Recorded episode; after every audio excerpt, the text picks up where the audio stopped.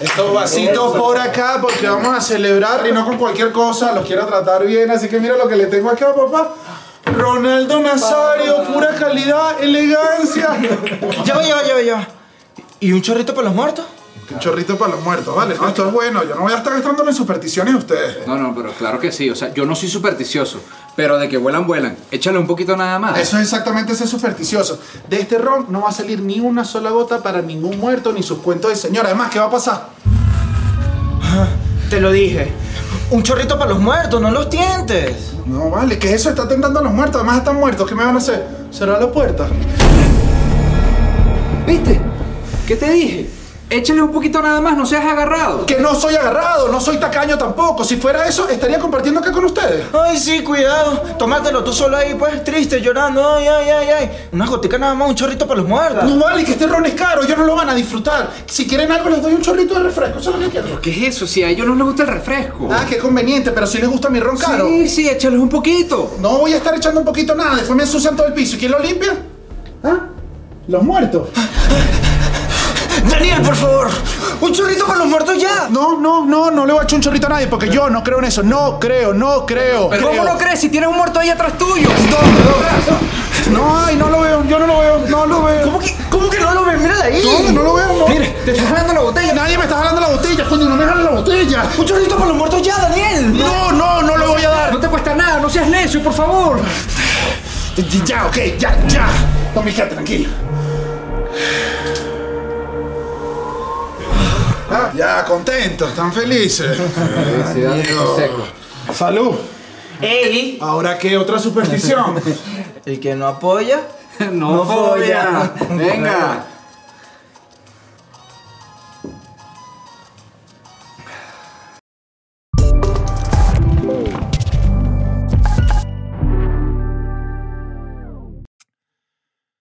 Quiero arrancar este episodio echando un poquito para los muertos porque uno nunca sabe. Quiero que empiece el Y episodio. se aplaude, porque después que se echa para los muertos, se aplaude, que yo nunca le he echado para los muertos. Y con la nadie. izquierda para que, no, se- para que se repita y el que no apoya, no folla. Yo que lo que estás haciendo cualquier excusa para beber más. Por si acaso. Eh, bienvenidos a este episodio del día de hoy donde vamos a hablar de eh, por qué Latinoamérica es tan mágico, porque hay cosas.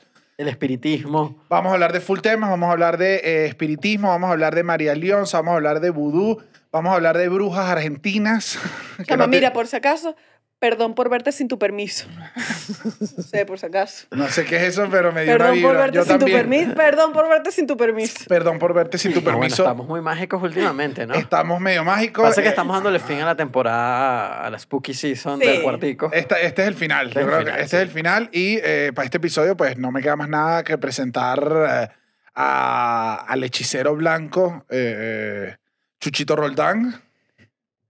Soy Gandalf, entonces, soy el mago Sí. blanco. Claro, te dije, te dije un mago que tú conocías. O sea, no era por tu color de piel. Claro, no No, era no, me prefiero que sea por, por Gandalf. por Gandalf, me parece Ah, más correcto. A mi derecha, ah, bueno, está el alma del podcast, eh, Estefanía La Bruja León. Muy bueno. Y acá, eh, Daniel Enrique, un mogol. No. Ah, ah, no, pero me puse mogol, ¿no te gustó? Mogul no, estamos aquí mágicos el No, día de vale, hoy. no, no, no. Yo soy mágico y todos tenemos mágico. Y de hecho, Eres un nigromante. me- a mí no me digas así, oíste, la tuya. Eh, pero eh, no, no soy mogol. Yo tengo también poderes mágicos. Pero es materia. Soy materia, tengo cosas y de hecho, poca gente lo sabe, pero yo tengo la habilidad de hacer aparecer. Ah, Wow. 18 de noviembre, Panamá. Las fechas de la gira, las puedo aparecer. Ese es mi superpoder, o sea, Wow. esa es mi magia. Impresionante. Acabamos de regresar de la gira de Europa, que tuvimos unas funciones bellísimas, agotadas, locura, bellos con la gente. Fue un descontrol y una locura. Y entonces ahora, el 18, estamos yendo a Ciudad de Panamá. Primera vez que vamos a Panamá, así que estamos sumamente contentos, emocionados, expectantes y temerosos. Claro, vamos a hacer un show único y además que, o sea, no, no, no es el mismo del año pasado para las ciudades que se Sí. repiten, es un show exclusivo de este año. Está Para- nuevo, está bello, está cómico y risas. Ujú. Porque full gente nos pregunta eso. Como que yo los veo ahí hablando en la mesa y ustedes hacen sketch de qué coño es el show. Mira, el show siempre va a ser de risas. Lleva una intro al principio, siempre van a haber risas. Hay una intro al principio y después estamos nosotros De hecho, la única manera que no te haciendo gusta el show, stand-up los tres juntos. la manera que no te gusta el show es que no te gusten las risas, diría yo. Si no te gustan las risas, no, no es un show para ti. O sea, si tú eres un amargado, no vayas. tú eres un aburrido, eres un ladillado, no vayas al show, no vayas a ir tampoco al 19 de noviembre que tenemos Bogotá. ¿Quieres que aparezca otro? No, Daniel, es que eres un brujo de verdad. No, mira, y el 23 vamos a estar en Santiago, el 26 en Buenos Aires, que Alerta. alerta, eh, quedan muy, muy poquitas entradas, estoy seguro eh, que va a ser la primera fecha que se agote de esta, de esta segunda parte de la gira, así que pendientes y quiero que agoten porque Es el show más grande que hemos Es el hecho. show más grande. es el show, va a ser el show más grande, es una locura, estamos preparando locuras porque es un show grande, así que Se me había olvidado que estábamos preparando algo. Estamos preparando algo para Buenos Aires. Queremos que la foto de Buenos Aires eh, sea especial. Y cerrando la gira por primera vez, también estoy súper emocionado porque nunca hemos ido. Vamos a estar el 30 de noviembre en, Todos me sorprenden. en Montevideo. Eh, nada, es la gira del cuartico. Allá los Primera vez en esperamos. Montevideo también. Y por eso me tiene emocionado. Además que eh, les toca cerrar. Entonces no quiero... No queremos o tristeza sea, en ya. Montevideo quiero que compren entradas, pero quiero que compren con alegría y quiero que vayan a divertirse porque es el cierre de la gira. eh, así que nada, pues allá nos vemos. Eh, ¿Lo quito todo? Sí, Sí, ya, sí, ya. Las entradas están en el cuartico pod. No, Daniel. No, no, no, no, no. Ok, perdón, perdón. Lánzalo. Tú, tú, tú, también eres mágico. Las entradas están en elcuarticopod.com. ¡Chucho! También soy mágico, pues. Chucho, ¿cómo eres ateo si podías hacer estas cosas? Ahora el episodio del día de hoy. eh, Latinoamérica es mágica. Yo siento que es mágica. Súper Sí. mágica. O sea, yo siento que es mágica y siento que lo hicimos en un episodio no hace tanto que creo que hablamos de cosas esotéricas, hablamos de del mal de ojo, no sé si lo recuerdan. Que creo que es el inicio de este episodio y va medio Sí. atado a ese episodio. Si no lo han visto, vayan a verlo, se dejamos acá abajo. Y es que yo sí siento que, coño, que en general la cultura, y, y digo latina porque creo que no es nada más, no. es nada más venezolano. Creo que en México aquí estamos y tiene Justo te iba a decir eso. Sabes que a mí me escriben un montón de verdad, lo he leído un montón de veces en el cuartico, eh, de gente preguntándonos, chicos, ¿ustedes no sienten una vibra viviendo allá en México? Y yo digo, ¿pero qué crees tú, hermano? Que estamos metidos en coco todo el Pero yo día. sí siento que sí, que hay una vibra. Aquí hay una vibra. Digo, no, y luego digo, bueno, pero si celebramos aquí unas cosas, un día Yo sí muerto, que- un ajá. Halloween, un camino, el, el cempasúchil, la cosa, el Yo sí camino creo que más hay- allá. es eso, como que creo que es muy, está muy presente, o sea, está muy presente, Está en- presente. En, en la vida que sí, eh, creo, que, creo que es un shock incluso para los venezolanos, que yo siento que los venezolanos, diría que los caribeños me van a tomar esta libertad de decir inventos, el... No nos gusta la muerte, no nos gusta hablar de la muerte, no nos gusta nada que ver. en el Caribe, En ¿no? el es que es como que no. apaga la fiesta del Caribe. Sí, Yo ya, siento la, que ya la muerte es una salsa y la gente baila la salsa y se le olvidó la muerte. La gente baila sobre un ataúd, es lo que tú estás diciendo. También baila sobre ataúd. Montan a ese muerto en una moto. Y montan. No, y- así y- fue, así. Bueno, así son los entierros de mi familia. En motos todo el mundo. ¿no? Eso es. Chucho. Chucho, por Yo Dios. quiero, Sí. si hay alguien acá de la familia Roldán Sosaya que sepa montar moto, que lo ponga, porque yo apostaría que nadie en tu familia, salvo tu papá, que fue militar y alguna vez agarró una bichita, o sea, de tu genera- tú, tú y tus primos, Claro. ninguno monta moto. No estés jugando a mi familia. seguro. No estés jugando a mi familia, pero el punto es que. Pero el punto es que aquí en México es todo lo contrario. Sí. Ok, O sea, de alguna forma uno tiene, empiezas una relación diferente con la muerte. En- ya en octubre yo ya uno anda montando altares. Sí, o sea, cuando sí, sí. llegas dices, no entiendo eso del altar. Y ya ahorita es como una conexión que es de alguna forma bonita. Y dices, no, esto es para recordar a tu familia y dejas la comida que le gustaba y haces esta conexión y prendes las velas para que crucen el camino y lo encuentren. O sea, es una relación bonita y diferente. Y creo que- que le que- quitas le quitas como esa carga como pesada que tenemos con la muerte en, en, en el Caribe. Creo que en general que es como que es que no, no se habla, no se habla de la muerte. La muerte no existe, no pasa, no, nunca nos va a pasar. Y en el- cambio aquí es un poquito más... a- a- está más hablado, hay una relación más, más sencilla con la muerte. Y yo. siento yo que la, les parece tan horrible que cuando hacen lo que tú decías de que bailan el muerto en el ataúd, todo el mundo lo condena.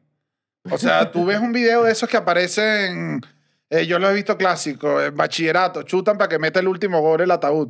Claro, y chutan mal. Porque claro, y que bueno, sí. Chuta, ajá, y la gente lo ve mal, lo ve como de clase baja, lo sataniza, cómo es posible, a los muertos se respeta, o sea, todo el acto, siento que en el Caribe es muy, es muy, la relación con la muerte es como muy católica. Es de, más se me callan todos la boquita que hoy es, hoy es Pero luto. hay unos lugares, yo aquí sí esta historia no me la conozco. O sea, yo no, yo no conozco la historia, por ejemplo, de Nueva Orleans, Ujú. en, en Estados Unidos, que sé que tiene una influencia, no sé si de las Antillas, francesa, yo no sé de dónde viene, obviamente hay una influencia negra allá en Nueva Orleans y allá existen los funerales jazz. Claro, y montas tu jazz. Y el funeral es una banda y es una locura, el funeral es feliz, es como es Coño, otra tremendo. Sí, sí. Pero y es que el jazz nunca es feliz, no seas mentiroso. no, pero, el pero jazz la- ya no una vale, depresión. pero el no, jazz no, es no, pero es como una banda, es un rollo, es como que el funeral es alegre, el funeral tiene No, como a mí, a mí sí que me montan ahí mi merenguetón, papá. Yo así, tu angelito soy yo. y Shrek bailando en el ataúd. Buena. Tu regalito de Dios, Igual. un regalito. Debo, debo decir, eh, no sé si estaba preparado, no me lo digas, pero que tuviese esa canción para el baile, me parece que es la canción de funeral. Sí, sí. Tu angelito soy yo. Regalito de Dios. Pero, Pero sí, sí, el, presente. el Caribe tiene una relación, sí, como rara en general con la muerte. Y arrancamos hablando de magia, pero la, m- tiene una relación ahí como, como estrecha, pues. Ujú. O sea, digo, no. El, nos pasó que estábamos viendo para este episodio que fue una de las cosas que disparó. Creo que lo dijiste tú, dijiste como, yo no sé si hay brujas en. O si hubo cacería de brujas. Era que estaba viendo un video de, de, la bruja, de las brujas y los brujos de Islandia. Claro, Es un canal que se llama Horses, que es súper antes de que digas, con lo que iba a decir eso era que no- la magia en nosotros estamos asociada a. eh, es una religión completa y no es, pero santería, espiritismo. O sea, nuestros conceptos mágicos no se ven como Harry Potter. Como Harry Potter. Entonces estaba viendo eso, como que... Yo una vez me pregunté y todo si Hogwarts, o sea, no Hogwarts, pues, pero otra escuela de magia y hechicería del mundo de Harry Potter queda en Latinoamérica y sí hay. Queda en Ah. Brasil. No, pero, pero ninguna existe. Bueno, hermano, mira. Primero que nada, esas son tus opiniones. Pero hay una escuela de magia y hechicería en Brasil en el mundo de Harry Potter, pues. Pero me gustó. Imagínate, yo te estoy dando aquí los datazos y leyendo todo lo de el espiritismo, santería, todo No, en- esto, en- tiene todo el sentido que sea en Brasil. En Caracas también hay una, se llama Liceo Andrés Bello. que- Estaba viendo lo de las brujas europeas. sí, entonces eso, como que en Islandia hay un canal que se llama Horses, que es bien chévere en YouTube, pues que lo, eh, lo recomiendo. El que explica un... eh, hablan de muchas cosas y hicieron un video sobre la brujería en Islandia y es como que es el país de los brujos y una locura y una gente que tiene unos libros y una cultura y que terminó llegando el catolicismo, el cristianismo también llegó a Islandia y terminó mezclándose y yo vi dije, esto es muy parecido a lo que pasó como en Latinoamérica en una versión de Islandia que es otra gente y otro rollo y nos dio la curiosidad de hubo cacería de brujas en Latinoamérica, pasó, habían brujas acá. Porque ¿Cómo no hay, era? no hay como esas imágenes de la hoguera. Ajá. Yo siento que lo más cerca que está una imagen de cazar una bruja es Salem. Sí, sí, sí. Eh, Es una versión gringa que tenemos. de, ajá, que además que además otra- la ropa no se parecen a nuestra es que es de época. otra, son de los protestantes, es otra religión, es otro Ajá. rollo, es como otra gente que no tiene que ver con nosotros. Sí. Pero eh, buscando eso dijimos, hay, y conseguimos que sí hubo igual cacerías de brujas en Sí Latinoamérica. hay. Sí. Brujas, en- eh, Ah. obviamente eran otras brujas, siento que volaban distintos. En Latinoamérica vuelan, vuelan en chancletas, ¿sabes? Las chancletas son las mágicas. Como que- unos propulsores. Van en otras cosas. Vuelan en Aragán, diría yo. Volar en Aragán es un nivel que tú agarres tu Aragán y te vayas para arriba. Pero eh, buscamos eso y efectivamente uno aprendimos bastante de historia, pues yo no sabía arrancando porque por un rato éramos el virreinato de Perú y todo era el mismo terreno, o sea, todo era el todo era como el, sí, el la- mismo terreno, porque las fronteras están en nuestra mente. Ciudadano del mundo. éramos el virreinato de Perú y existía un eh, como un departamento, un ministerio encargado del catolicismo que se llamaba eh, como el poder el poder popular para la Inquisición. Ok. que buscaban los herejes. Esto tuvo mucha fuerza en Europa. Se llevaron un montón de brujas. Eh, Europa es territorio de brujas. Sí, bueno, la- eh, todo lo que uno escucha de quema de brujas está más relacionado a una época de Europa. Sí. Y que las magias en general, elfos, los elfos... eh, En Maracay no hay elfo. No hay En Maracaibo. Es, en Maracaibo es una sirena. ¿Tú nunca viste el cuento de la sirena en Maracaibo? En el lago. Ah, bueno. En el lago sí, tiene una ¿Ah, sí? sirena. Sí, sí, sí. Claro, tiene- un, uf, un mito histórico. Ah, no sabía. Sí, sí, sí, que les hacía todos. Ahorita la lena la mató, me imagino. Ah, Dios mío. Ay, mi Dios, terrible, de verdad. éramos todo el mismo terreno y ese mismo como ministerio que existía en ese momento en el virreinato de Perú existía.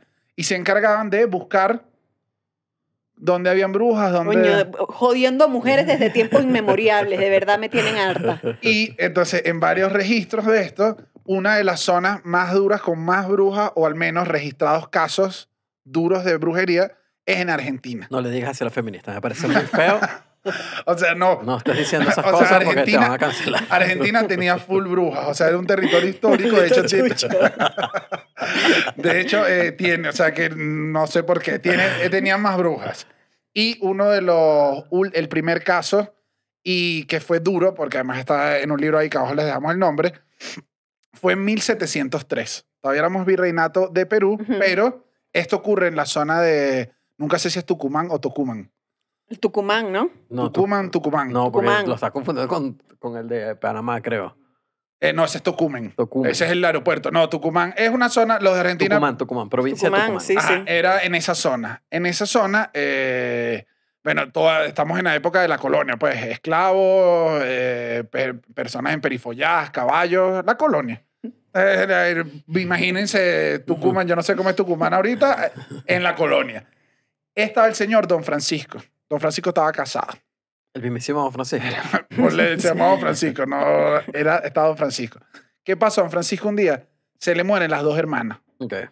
Como que lo agarra una, una mala vibra a Don Francisco duro. Y Don Francisco dice, no, que se me mueren las dos hermanos. Y cuando ve, la esposa se le empieza a poner pálida y, se le empieza a- y él se empieza a sentir mal.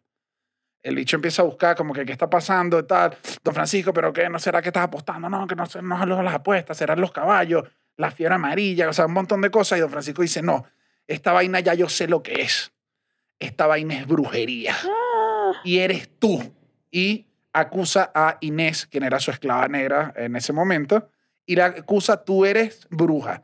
Eres bruja tal cual los cuentos estos de, Ujú. sí, de sí. Salem, obviamente con una carga mucho más racista en Latinoamérica en ese Claro. momento, pero le dice, eres tú, eres tremenda bruja, que sí, que no, el tira y encoge, que no se puede, que no sé qué. Y ahí entra un personaje que era un médico famoso eh, en el lugar, un médico español, quien dice que él sí sabía, él presenció cosas esotéricas de Inés. Ok. Que eso también dice, entonces, ¿tú, en, tú, ¿usted en qué anda, doctor? Usted también anda, ¿sabes? El bicho que yo sí la vi, y entonces él recuenta, esto es cita, estoy... ¿Y cómo la viste, doctor? No, es que yo espío a las muchas. Ajá. Bueno, pero doctor, ¿qué Claro. es eso? No, y lo dicen los escritos, como que eh, la palabra del doctor era suficiente para enjuiciar a una esclava Ok. Claro. en ese momento. Y él dice, sí, yo a ella la he visto en rituales raros y una vez la vi eh, vomitando una especie de huesillos. Esto está escrito en un libro, le doy el libro. Huesillos que se transformaban luego como en sapos y ramas. Yo la vi vomitando eso, ella es una bruja. Todo el mundo que no puede ser, que hay una bruja en Tucumán. La gente empieza Tucumán. en Tucumán, la gente loca, ¿sabes? Che, pero ¿cómo va a haber una bruja? ¿Sabes? O sea, todo, igual es Argentina. Todos empiezan como que qué bolas, la bruja, la bruja, la bruja, la bruja. La agarran, obviamente. Estaban desventajados. Si, si hay. Aquí no vamos a hablar de cómo debe haber sido el proceso de juicio, porque Claro. sí, todavía vemos documentales gringos de hace 10 años, ¿sabes? Donde la ley obliga a, a testimonio. Es como que nada de esto tiene veracidad, pero la agarran, la torturan y ella termina confesando. Como que en una de esas, como que, ¿pero qué? ¿Vas a decir la verdad? ¿Vas a decir la verdad? ¿Cómo, cómo se salva? Lo que querían ellos era saber cómo se salvaba don Francisco. Porque tenía como un... Estaba mal. Pero habla, habla, la tortura y la tipa en, en un momento quiebra y dice, mira, ¿saben qué?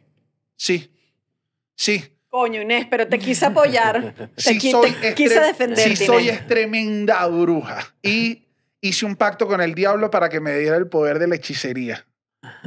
Todo el mundo como que, ¿qué? No, no, pero dinos qué, qué, qué, qué, qué- cómo salvamos a, a don Francisco. O sea, es lo único que queremos. ¿Quién sabe qué le habrán ofrecido? O sea, la chama dice, ok, tienen que ir a tal lugar, les da un lugar y les dice, busquen un hoyo que está debajo de, les dieron como unas indicaciones, y desentierran un sapo que está ahí. Es un sapo blanco. Lo agarran y eh, el sapo blanco tiene el encanto en la barriga. Tienen que ponerlo en la cabecera de la cama de don Francisco y su esposa y en teoría el encanto se va. Según testigos de la zona, obviamente don Francisco estaba desesperado, fue a buscar su sapo, lo ponen encima y que cuando lo pusieron el sapo explotó y dejó caer como pelos, pelos de ellos mismos y, y cosas asquerosas. Y el señor Don Francisco se salva y su esposa también, pero eh, Inés corre con una suerte terrible que es que la queman en la hoguera. Ya. Claro. Y es el único caso registrado de hoguera de... De hoguera eh, de quema de bruja. Ajá, entonces de hecho está registrado en la ley como que ella recibió pena de muerte por hechicería. Entonces es, es un registro que en Latinoamérica Claro, sí hubo pena de muerte por hechicería y fue a una Argentina. Obviamente, esto era que tú podías decir es bruja quien te provocaba y lo Sí, mataba. O sea, y si era los brujos, los brujos nunca iban a ser dos personas del mismo nivel, Sí. Claro. del mismo nivel social, Social. siempre iban para abajo. Y siento que eso pasó full en, en Argentina, le dieron duro. No, vale, pero. Inés, ayúdame a ayudarte, amiga. Claro, y fue, pero fue caso así de. Es que la hoguera es horrible. Atrapada. Sí, sí, la No, hoguera. la hoguera es horripilante. Bueno, ya iba a decir una locura. Que en Harry Potter se cree que las, las brujas lo que hacían era enfriar. Si eres bruja, enfrías el fuego. Ah, ok. Y Sí. luego se escapaban y tal. Claro. Chama, te estoy hablando de historia. Bueno, hermano, pero Te estoy hablando de historia y tú me estás citando a Harry Potter. datillos curiosos. Hermano, te estoy dando historia de hechicería en Argentina, ¿sabes? El libro es importante. Sí, No, también no sé si esto... eh, eh, es verdad. Ajá, eso no, eh, voy a... Esa es la pregunta. Voy pues. a dar una acá. No voy a contestar si es verdad o no. Esto Claro, es- porque a mí también me parte- cuesta. Esto es parte del episodio Sí. que hay que... O sea, Chucho no es para nada creyente. No. O sea, y creo que si ves el podcast lo sabes, pero creo que hay detrás de la magia o detrás de lo que podemos creer que es magia, existe o no, Hay cosas, hay... hay cosas y hay cuentos que es lo que vamos a hablar. Entonces, a partir de ahora, Hay vamos que a creer. Vamos a decir Sí. todos creer en este episodio, después tú dices qué es o qué no es. Pero eh, creo que parte de lo que pasa ahí en, este, en esta hoguera es parte de lo que honestamente es un poquito la magia en Latinoamérica, que siempre, es, siempre la magia la tiene gente de más bajos recursos. Eh, Los esclavos que los venían con- esclavos. Bueno, porque venían, viene una connotación de que mucha de la magia que, que puedes ver por ahí, o sea, sea santería, sea la magia que se practica en Brasil, eh, o sea, porque pueden haber distintos de magia, todos, de alguna manera, el origen de la mayoría es Africano. esclavos africanos que trajeron a América a trabajar y venían, o, O sea, historias, de, lo- historias de las etnias originales de, de, de, de América, que también, que eso es lo otro, que es como que eh, en todos lados, hay- o sea, en todos lados de América había indígenas que tenían sus propias, También. sus propias historias y sus propias creencias, y eso llegaron los, los, los católicos y dijeron, esto se viene para esto es brujería, para afuera. Entonces era como que era una manera de erradicar las culturas que estaban antes de los Claro, españoles, limpiaron todas y la cuestión fue que igual no lograron, digo yo limpiar como que, bueno, saquearon todo y se Sí, sí, sí. quedaron, pero igual no logras quitar eso, no logras Solo quitar lo eso haces clandestino. de la pues. gente que está, no lo logras quitar de los esclavos que viajan y vienen con esa rechera en un barco para que te pongan, tú no pierdes tus creencias. O sea, Claro. entonces Como, como de hecho yo creo que todavía se hace. O sea, todavía todos estos temas de espiritismo, el vudú y tal, no sé qué, la santería, todo tiene una carga negativa para, para la opinión común del americano. O sea, es como que tú dices, no, eso no. O sea, tiene, tiene una carga de tabú. Creo que depende del país. Bueno, claro, depende del país, pero si eres un país católico, así conservador duro, pero en general... dices, esto no entra, papá. Y eso no significa que, Pero, eso, pero ¿sabes qué que pasa? no se esté practicando Que yo igual. siento que, que es como, hay, hay unos niveles de flexibilidad, que es como que, ajá, sí, hay un, por ejemplo, un país católico como Caracas, eh, Caracas, imagínate, Caracas, mi país Caracas. Dijiste un país Un país completo. como Caracas. No, por favor, no, se mentira, vayan de no ahí a no todos los de-. Todos somos un país. Todos los zulianos, a todos los tachirenses, no se vayan, que Como Chucho acaba de Venezuela. ser un caraqueño mamagüevo. O sea, yo entiendo que Caracas es increíble, pero hay que contenerlo. Pero supuesta, técnicamente, eh, como que supuestamente el 90% de Venezuela es católica, que no creo que ese número debe haber cambiado, ya creo que debe haber más población evangélica. Eh, igual todo el mundo tiene algo de magia. O sea, si tú seas católico, igualito hay un elemento de magia que nadie lo ve como que estás haciendo brujería, una broma, sino es como, una, como lo ven como un tema de superstición, broma, y te ejecutan ciertas cosas que si estás siendo estricto es El magia. tarot es magia. El tarot es El magia. tarot pues. es magia. O sea, un pensamiento. cifrina no hace magia. Claro. No hay nada que le guste más Pero- una cifrina que una leída de carta, ¿vale? Pero calladitas, claro, ajá. O sea, la, Ujú. los cifrinos de Venezuela callan como que. No, la brujería no. Yo siento que ya no lo callan. O sea, no, yo el- siento que- peor. Yo siento que no lo relacionan. no lo relacionan con magia. No lo relacionan con, Su magia con está por cosas que encima. podrían caber dentro de esta misma magia Claro, leerse indígena, africana. O sea, no lo asocian con que las cartas es Bueno, porque la carta astral es una aplicación ahorita, me imagino.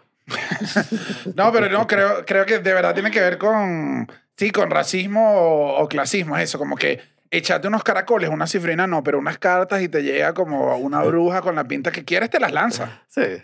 Te lanzas todo el pensamiento Sí, y sí, sí. ya. Pero con esto que te, con lo que decías de, de los esclavos, en general pa- eh, o sea, pasó en todos lados y hay un lugar donde creo que pasó sumamente fuerte, eh, que además uno solamente dice la palabra y ya hay gente que hace como, eso es magia negra, que es Ujú. vudú. Uy, chamo, mira, yo te voy a decir algo. Perdón por verte sin tu permiso. No es por nada, pero coño, yo no sé si obviamente es prejuicio de todo, pero a mí, a mí me da unas cargas que yo digo que angustia, pero porque también todo lo que he escuchado toda mi vida es que lo que pasa es que la magia puede ser magia blanca buena o magia oscura mala. Y el vudú muchas veces tiene unas connotaciones, no, que tú, te, que un muñeco tuyo que lo va a clavar unos alfileres y uno y que, ay, mi señor. O sea, es, Todo, todo Es el inevitable. Todo el mercadeo del vudú va hacia al muñequito. O sea, lo que uno Claro, conoce del vudú vale. es el muñequito, pero nunca dice para que la, el baile vudú para que las tierras, para que crezcan la- las Porque, porque plantaciones. creo que viene de lo mismo de que como es, es de herencia africana, de, herencia de, de otros tipos de herencias que el colonialismo no le gustaba, nos acostumbramos a que se viera siempre mal cualquier otro tipo de expresión Sí, religiosa es que no fuera la católica. Voy Sí. en Haití. ujú. Eh, esto es muy por encima. Obviamente, si hay alguien acá de Haití, puede dejarnos abajo comentarios de- con la historia, pero muy, grande, a muy grandes rasgos. Traían, eh, llegó, la- llegaron los españoles, portugueses, cada quien se sentó en su lado, ahí están. Haití se lo estaban peleando entre varios y se lo queda en un momento Francia. Ujú. Parece que Francia era esclavista de los más duros. O sea, Francia era palazo, palazo duro, no tiene poca conexión con los, con los lugares de... Con las colonias francesas. Con las colonias francesas hay poco, pues yo no, sí, no sé, creo que nunca hubo un lugar de colonia francesa. Pero era palo. Y ellos traían esclavos por montón a Haití. Aparentemente, y no, no he ido, hay unas casas, o sea, el- como que el centro histórico de, de Haití, las casas son súper bonitas, full francesas de la época, porque llegaron como unos franceses con billetes y aparentemente eran duros, palo y palo. Los describen como uno de los procesos esclavistas más fuertes, fue el de Haití que también te ayuda a empezar a entender, porque además, ¿sabes? Haití tiene como tanto peo que no había no sé qué. Pasa que toda esta gente va, les intenta imponer una religión que no es la que les gusta, los tratan sumamente mal, pero todas las descripciones son como que eran duros. violento. Que en Haití eran mega duros. Y ellos vienen con sus propias, con sus propias ideas de África, con, o sea, con, digo, con sus propias religiones, creencias, cosas. ¿Y qué pasa? Eh, cuando se hartaban, lograban escaparse. Los, los esclavos que lograban escaparse se iban como para los matorrales. O sea, se iban para las tierras abiertas y trataban de perderse y ya se fue. Tengo entendido que lo mismo pasaba en Venezuela. Sí, se iban, que fue, bueno, que fue como Barlovento. Tengo ajá, entendido eh, que supuestamente sí, sí. Barlovento era como esa. Es que te ibas y ahí conseguías. Esto pasó. Y con la gente que se fue, empezó a crear entre, con espiritismo, entre con creencias que yo tengo, o sea, que tenemos todo, empezaron a crear el vudú. Lo traían también de allá, pero empezaron a crear su propia, como, su propia entre religión y movimiento, que esto era lo que yo nunca había entendido. Era como más, era más que solo... Era más que magia, era un movimiento de, de, de, de agrupación. Claro, y además el vudú, eh, o toda esta, toda esta como magia latina y africana viene full de la naturaleza. Entonces ellos también eran muy creyentes de árboles, de que los espíritus viven en, en cosas, en sitios, y se escondían full y creaban como unas, unas especies de iglesias chiquiticas, de templos sagrados. Estamos en Haití, o sea, no se imaginen un templo, es como No, una, no, una eh, casita. una casita con una bandera de los pueblos. Entonces, cuando tú te escapabas de los franceses que te estaban cayendo a palo, corrías y si tenías la suerte de conseguir una, un centro vudú, era como... Era felicidad para ti. Era felicidad, porque era gente que te estaba recibiendo con, otra, Claro. con tu religión, que hablaba como tú, y llegas y era como que, ¿qué? No lo puedo creer. Entonces, eh, en un momento era como un movimiento revolucionario, era como Claro. independentista ser vudú, no era solo, no era solo poderes. ¿Qué pasa? En 1791, poco de años después de la hoguera, el otro fue en Ujú. 1703, esto es 1991, ya han pasado un poco de años. Todos están ahí y había, eh, Bookman era un líder, se llama el líder de los marrones, así se hacían llamar los como paramilitares, que no, no le diría paramilitares porque era su tierra, pues. Pero ellos están como en, en sitios y se organizan. Ese día eh, ya, está como, ya está como la Revolución Francesa, está como, los franceses están en la baja. Ok. Ellos se organizan y hacen un rumbón en Bois Caimán, se llama la zona. Esta es como la historia mítica del vudú, la primera historia de ellos arranca. Con Hacen- puro tambores. Bueno, Coño, era- se pone bueno, papá. claro, Que era... estuviera ahí de verdad. taca, taca, taca, taca, le dan tambores con todo y parece que la fiesta se está enajenando y parte de la fiesta empiezan ideas de independencia. Claro. Tu independencia, pero que vamos a la La fiesta independencia. revolucionaria. Era la fiesta de verdad revolucionaria y Bueno, pero agarra... es que eso es lo que pasa en cualquier momento. Si tú empiezas, tú vas por el tercer aguardiente, ya empiezas en ideas No, tú, revolucionarias independentistas. tercer- no, tú, tú, al tercer round, yo he estado en conversaciones que al tercer round ya resolvieron el pedo político de Venezuela. Lo que tienes que hacer. Y empiezan una cosa que dije, no seas ridículo, Antonio. bueno, pero en ese momento funcionó. Pero en ese Bueno. momento los tambores están duros. Los franceses allá no saben que se está gestando acá, pero sí sabían ya que el, lo- Estaban descontentos. los marrones, como le decían, ya tenían un, un grupo que era... Ya podían traernos peditos, pues ya podían traerle peo a la fuerza, a la fuerza francesa. colonial francés. a las colonias. Parece que ese 1971 tienen ese rumbón y en ese mismo rumbón obviamente tienen creencias eh, de vudú tienen, y ellos tienen como sacrificio, que también una parte de la santería lo tiene, que es una cosa que creo que choca full al cristianismo, los sacrificios Animales. animales. Sí. Ellos agarran ese día, agarran un cochino criollo y lo abren. No entiendo bien cómo, es, cómo habrá sido el, el acto, pero en el acto todo No, bueno, le ponen un cuchillo y lo abren.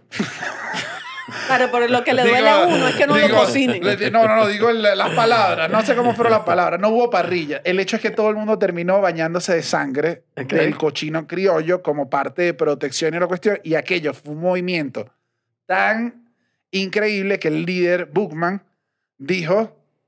Mañana nos paramos temprano y vamos a acabar Se con los franceses. No, esta gente no se fue para Se- la Guaira. se- no, no, Esta gente se en vez fue para...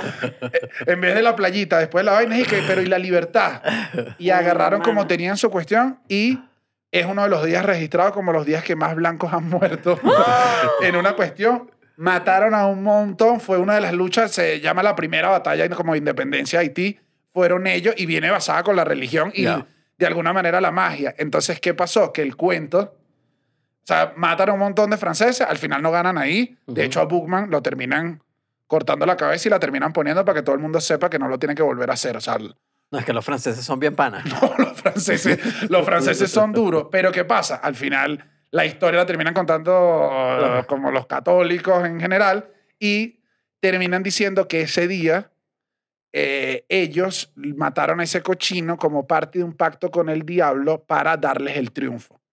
Entonces, desde ahí, desde el arranque de lo que conocen como vudú, Claro. de que ya decían que era una religión de personas negras, que viene con pacto con el diablo, se le creó todo un misticismo al vudú, Claro. que a partir de ahí, bueno, ya me imagino que te lo crees, ya entonces ya había, un- además era un choque de culturas, de personas, de, de mucha cosa que era como... No, bueno, hay una obvia relación de poder que si el católico europeo llegó y se bañaron en sangre para matar un poco de, de franceses, obviamente le va a crear una historia negativa. Tiene una connotación pasó, negativa. pues. Claro, no, una historia mega negativa, o sea, Sí. mataron a, en- obviamente en cifras de la época, pero fueron más de mil franceses. Claro. O sea, en esa época los números no fue que le dieron, pues, o sea, los bichos se vengaron con todo. En, está bueno que estaba viendo como cuáles eran los tipos de magia en Latinoamérica. El principal es el vudú haitiano. Ese es como, El más fuerte. es el más, sí, es el Porque además más- yo creo que se- se- de practicantes se incluye los que lo practican en África. eh, no sé. Se suman Sí. como 30 millones de creyentes Ya. en el vudú. Eh, la santería cubana está como ese, pero eso sí ya, ya hablamos ya en el episodio de la santería, creo que vimos casi todos los detalles. Ujú. Pero en vudú hay magia, pero ya es una religión. Eh, no sé si el vudú es religión, a ver. Cuenta, yo creo que ya cuenta como religión, porque pasa lo mismo. Santería ya no, Santería es una religión completa, pues. Ah, Aquí rápidamente dice que dice sí. que es una sí, religión, es sí, una una Es que yo religión creo que ya el originaria de vudú- África. Es que ya el vudú te da como un parámetro de. Ah, eso era otra cosa, Ah. eso era una cosa importante que había que ver como en todas estas cosas mágicas. Que por eso además un santero se pica tanto cuando tú le dices y que, que y Yemaya es magia y que no, esto es una religión, no es, no está denominado en ningún lado como magia, es una religión que cumple con eh, bautizo, cumple con confirmación en sus estados, o sea, una religión. El vudú es igual. Ahora, ¿dónde entra la magia dura? ¿Dónde entran esas áreas donde uno dice, ah, pero es que yo no entiendo qué pasa, que sí, que no? Es cuando es el espiritismo. El espiritismo es una práctica de usar los espíritus para eh, obtener o bienes materiales o consejos, Salud. eh, salud, eh, que te arregle un problema. Es comunicarte con los muertos. Eso es espiritismo. Y el espiritismo en general existe en todo el mundo. sea, todo el mundo a lo largo de la historia ha intentado hablar con los muertos, desde los magos de Islandia hasta todos lados. ¿no? Y hasta cosas más aceptadas socialmente, eh, como las medium. Ajá. Yo tengo amigas de un ala un poco más cifrina que han contactado medium. ¿Sí? Sí. ¿Y con quién hablan? Bueno, o sea, se les murió un familiar y quieren hablar con él, entonces Quiero hablar con contratan... Kobe Bryant. No, no, no, no. No, no, no. No, no, no me parece que es. Contratan una medium. Desgraciado, lo diste tú. No, no, no se estén riendo de esas cosas. Medium, medium cifrina hay. O sea, es una categoría. Y eso de alguna forma es comunicarte con los ¿Sabes espíritus. qué es sufrir? Claro, no, es ¿Sabes que, es es que comunicarse con los espíritus está en todos lados y lo que decía en todos lados además era que el espiritismo es como la práctica de hablar con los espíritus, pero le metes elementos de todos lados. Entonces hay un lado que explicaba que el espiritismo en Venezuela tiene muchas imágenes católicas, porque la religión es católica y el espiritismo, tú puedes ser espiritista y Y católico. católico. O sea, solo que yo hablo con los muertos, como tener un skill Sí, sí, sí. como sí. tenía una así, es como, ¿tú qué haces? Bueno, yo adoro a Dios, pero también hablo con los muertos de vez en cuando. Que yo creo que igual requiere de una, de una habilidad bien potente, porque una cifrina del este de Caracas que le baja a un espíritu que no es cifrino, ¿cómo habla? Quiero verla. ¿Cuál es tu acento? ¿Cuál es el acento? ¿Tú de- lo estás fingiendo? ¿Cuál es el acento? ¿Es que- esto es- racista? Es racismo esto que estás haciendo, es clasismo. Una chama del máter eh, hablando como el negro Felipe y que... Quiero verla, Chama, quiero eso, verla. eh, eso no es políticamente correcto. Pero, sí, Pero, pero eh, es eso, pues al final como que se une en... Que si en Taiwán hay espiritismo, o sea, hay comunicación con los muertos, pero las, como los parámetros son del taoísmo. Claro, adecuados a... Claro, y no están... Bueno, porque si... A ver, mucho de este espiritismo, creo que no sé qué tanta gente cree puramente, no, yo soy solamente espiritista, ¿sabes? Creo que en Venezuela, y lo llegamos a hablar en el episodio de la santería, hay mucho sincretismo, hay mucha mezcla de religión católica con tradiciones indígenas, con estas creencias de origen africano. Entonces, ¿sabes? Como que de alguna forma Es que siento... crees en todo. Sí. O sea, cosa, sien- cosa que no todos los católicos lo permiten. O sea, hay- Eh, católicos que no, dicen, la Iglesia "Ah, Católica- no, No papá, tú no no, puedes permite". creer en esto y en esto también. lo- No, no, a mí no, me no. da no. risa que sí, un artículo de la BBC que entrevistaban eso, como que, y entrevistamos a un cura de La Taona, que es que una zona del este de Caracas, que es que, bueno, Dios mío, claro que ese cura va a decir que, que el, el espiritismo Ujú. nunca. Pero todo el mundo, pero casi que sí, hicieron varias entrevistas a personas que estaban, fueron a rituales de María León en Sorte y preguntaban y eran católicos. O sea, todo el mundo era católico. Sí, sí, sí. Pero es que me da risa cuando dicen que los dos no existen, porque si ves el cuento religioso, catolicismo, hay muerte, hay una vida después. que No, bueno, la hostia se supone que se convierte, que se tra- la tra- no me acuerdo cómo que se llama la transfiguración, ¿cómo que se llama? Ah, que es el cuerpo. Sí, cuando la hostia se convierte en el cuerpo y sangre de Cristo, bueno, eso es una especie de magia, diría yo. No, no, no, y estás hablando con un espíritu. Y en teoría, en, en la iglesia, como que no te deja bien donde hay unas almas que no están. O sea, todas las religiones dejan un vacío de. Y no hay unas almas por ahí. Eso el espiritismo Sí. lo agarra y dice: Sí, estas almas están por ahí, te pueden conversar. Date pues aquí, ¿sabes? No, que va, papá, dile que vaya para arriba o para abajo, pero que aquí no. Claro, entonces al final las dos, todos te dejan ir y todos te, o sea, es una regla de la religión, de la iglesia católica que no se cumple en el catolicismo, que es y que en- la, la gente cree en muchas cosas. Y en Venezuela, evidentemente, el más grande de todos, de la más grande de todas las, de todo el espiritismo en Venezuela es María Leonza, el María Leoncismo. Em, que para ser honesto es, es muy extraño porque en Caracas, eh, para, estoy caraqueño hoy inmamable, perdón muchachos, eh, pero en la autopista Francisco Fajardo, que ahora le cambiaron el nombre, pero bueno, X. Ah, bueno, la Francisco Eh, Fajardo. hay una estatua famosa de María Leonza, es una imagen que uno... Pero había, la movieron. eh, La movieron. El, ¿Ahora dónde está? ¿no No, está bueno, en la está- UCB? hay un peo que está como secuestrada, no, pero que una gente la está reclamando, que es Ajá. Ah, pero la nuestra. última vez que fuimos estaba en la, estaba en la No, pero la quitaron de. ¿Ah, o sí? sea, un, Ujú. y la mandaron como, creo que estaba en la UCB y la están resguardando, que Ah, unos ok. sí, que otros Bueno, no. donde esté María Leonza.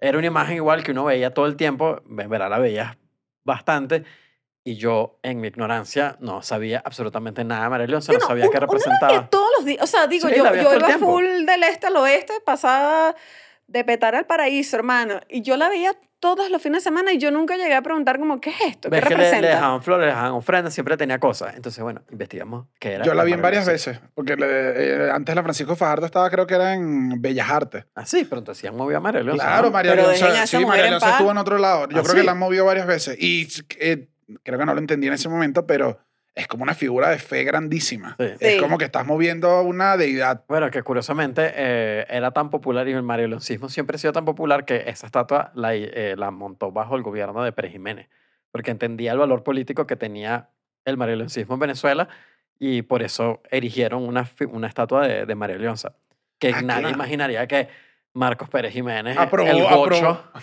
Aprobó eso. aprobó eso. Pero una medida de populismo eso. duro, ¿no? Obviamente sí, era, para, era porque sabía que había política involucrada. Si creabas una figura de María Leonza en Venezuela, era popular, pues.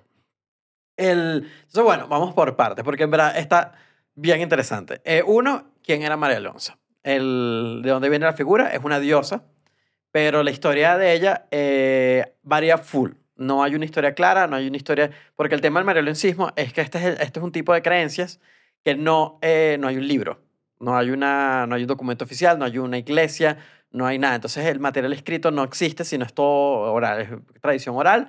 La gente se echa las historias marilosas, entonces las historias van mutando, hay muchas versiones y cada quien agarra esto. Esto Que- explica que- absolutamente todo el marioloncismo. Pero- un poco también en general lo de estas religiones y muchas historias de esclavitud o de negros no está escrito.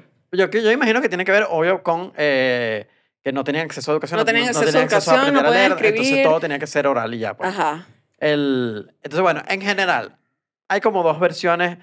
No voy a echar todas porque hay muchísimas versiones. Pero en teoría María Leonza existió. Eh, no está documentado, pero obviamente estos como son historias tan viejas que va a ser Ok. muy extraño que creo que exista. El, era la hija de un cacique indio en Venezuela que tenía ojos verdes. Esto era clave en varias, de que tenía ojos verdes y que naciera una niña con ojos verdes era mala señal. No les gustaba. Ah, mira, cifrinitos, así te quería ver. O sea, en algún momento haber sido del Colegio San Ignacio era, horrible. Era, era- mala señal. Entonces, eh, como era mal, era mal signo, el padre decidió arrojarla al lago y se la dio a una anaconda.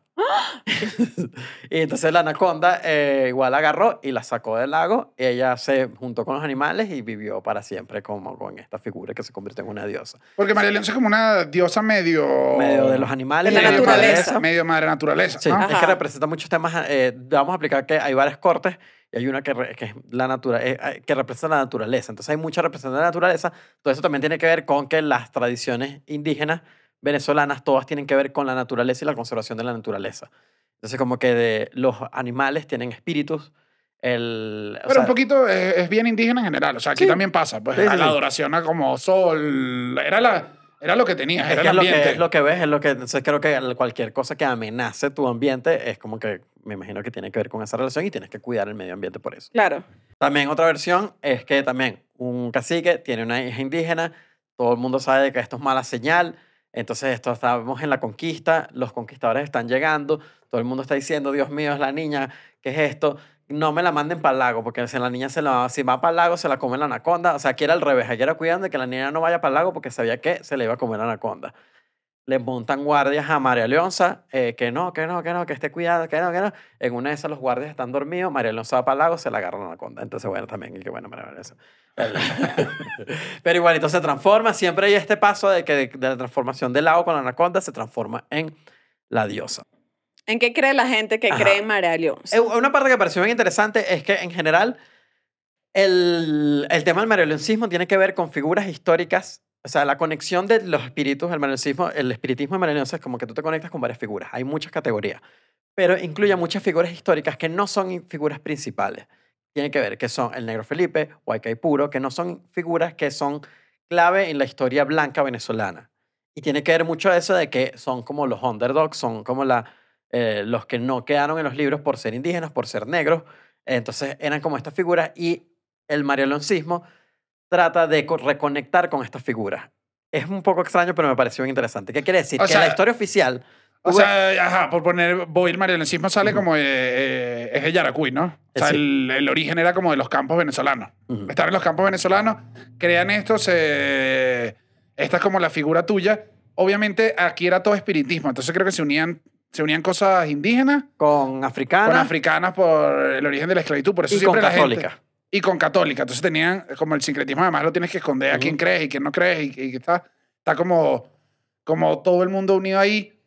Luego mucha gente, ahí sí es que llega a Caracas, creo. Mucha gente tiene que, Cuando ya llega el momento de que el trabajo está en Caracas, mucha gente se viene y ahí es que lo Y lo lleva, traen. lo lleva, lo lleva como a Caracas.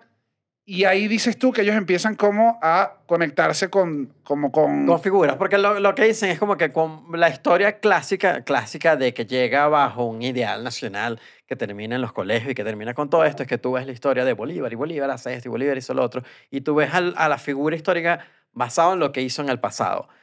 Según entendí, me pueden corregir en los comentarios si me equivoco, en el marxismo, eh, la idea es que tu conexión con la figura histórica está en el presente, está de que tú le preguntas, entonces ya la figura no está en el pasado, sino está en el presente y está contigo. así la figura nunca muere, Así la además. figura nunca muere y además tiene que ver de que son underdogs, son otras figuras. Que además tienden a nacer los blancos clásicos. Ajá. Por eso yo Que igual sí están.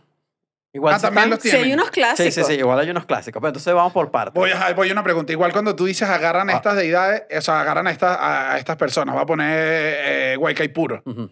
Muere Guaycaipuro hace añales, pues ya queda como el espíritu, yo intento conectarme con el espíritu. Es como que tú hablas con esa persona. Sí, hablas con Guayquepuro. O sea, a través de, o sea, cuando vas a Guayquepuro en el, en el, en el, en el, sí, en la ceremonia, hablas con Guayquepuro y Guayquepuro te habla y te dice, no, mira, esto está bien, yo no creo que tú no deberías estar Ok. con esta mujer porque esta mujer es mala. Y, el, y no estoy diciendo locura, hay, hay, hay para que consultes relaciones. Claro, porque además siento que en la lógica de María Leonza hay varias cortes Hay a varias las cuales cortes. tú le puedes preguntar. Sí. No está definido las cortes, porque como esto de que, de que muta, entonces hay gente que dice que son 40 cortes, que son 30 cortes. Todo el tiempo están cambiando las cortes porque no es... No, hay está un escrito. No está escrito. Por eso digo, esto no es religión. Ajá. No hay un libro, no hay un libro sagrado que dé los Ujú. parámetros, es como que se va yendo. Y me da risa que obviamente agarrar las primeras figuras son figuras que les dieron palo. Claro. O sea, quieres recordar, o sea, como que aquí había, habían indígenas, pues quiero recordar al indio más sádico que teníamos. La primera corte es la corte india. En la corte india incluye a María Leonza, los caciques indígenas, ¿no? Guaycaipuro, Ujú. y está la tríada oficial, que es María Leonza, Guaycaipuro y el Negro Felipe. Esos son como, es, es el, es la tríada de la- del. Luego viene la corte negra. La corte negra obviamente está compuesta por, por negros. eh, eh, era el Negro Felipe, la Negra Matea. Eh, en el caso del Zulia y los Andes es San Benito. eh, entonces eso, es como que es ese grupo. Está la corte de los Don Juanes, que yo no sabía de esto. Los Don, los don Juanes son unas figuras Ese es para pedir, para coger. ¿De verdad? No, pero no está tan alocado porque los, los Juanes son figuras, según entendí, son figuras eh, místicas que tú llamas para ciertas cosas. Entonces existe Juan de los Cruzados, Juan del Dinero, Juan de Yaracuy, Juan del Agua. Entonces son, son como unas figuras mágicas que aparecen. muchos depende del- Juanes. Hay muchos Juanes. Ok, ok. Los Juanes. El, la corte de los médicos, cuando quieres salud y quieres pedir por salud, entonces necesitas que te baje el Ah. mismísimo José Gregorio. Yo tengo un cuento con eso. Ajá. O sea, yo no soy así como que de las que creen, así como que tú dices que no, que la más creyente y tal, pero tengo familia cercana que, que ha vivido unas cosas que yo digo, me lo está diciendo una persona en la que yo realmente creo. Sea, esta persona no me está cayendo muela, no me está cayendo a mentiras, ¿sabes? Tengo, a ver, voy a tratar de resumir esta historia. Hace poco estaba hablando con un familiar muy cercano en el que yo creo plenamente y me estaba contando, "Lo- no, lo que pasa es que tú estabas chiquita, pero cuando tú estabas pequeña, que yo estaba medio grande, a este otro nuestro familiar estaba en un pedo de santería extraño que le había bajado no sé quién y no venía y no estaba y no estaba en el presente y ese peo y tal. Y entonces este familiar mío cercano se fue, creo que a sorte. Y entonces, como a preguntar, como a decir, mira, alguien que me ayude con este familiar que nos tiene es mamado, que le bajó no sé quién, que alguien se lo saque. Y me cuenta, Estefanía, yo estaba ahí, te estoy hablando yo. O sea, no es un cuento, yo. Yo estaba ahí y al parecer había una señora que estaba operando a alguien, una señora, o sea, una mujer, En vivo ahí. Sí, porque Ajá, sí, sí. pero sí. no una doctora. No, no, no, no, pues que le baja Racetti. hermano, y entonces me dice este familiar cercano mío, que no digo por respeto, ¿no? Me dice, Estefanía, te lo juro por Dios, esa tipa empezó a hablar así como un, como un tipo, Estefanía, o sea, eh, esta persona altera dice, como un tipo, como hablaba tu papá, que mi papá tenía la voz, un tipo. Y yo como que él, no sé si es que estaba escondido, ¿sabes? No, que pásamelo, no sé qué. Y operando a la persona y cuando pregunta dice, ¿qué está pasando aquí? No, es que le bajó Racetti. Así era Racetti, ¿ves? Que sí, que Racetti sí Y Racetti, y y Racetti operando, papá, Racetti ahí dijo, Cristo mi Señor, que se muera. O sea, se fue, ¿sabes? Y me pareció curioso porque además escuché la historia de Panchita. Panchita es una mexicana que hace lo mismo.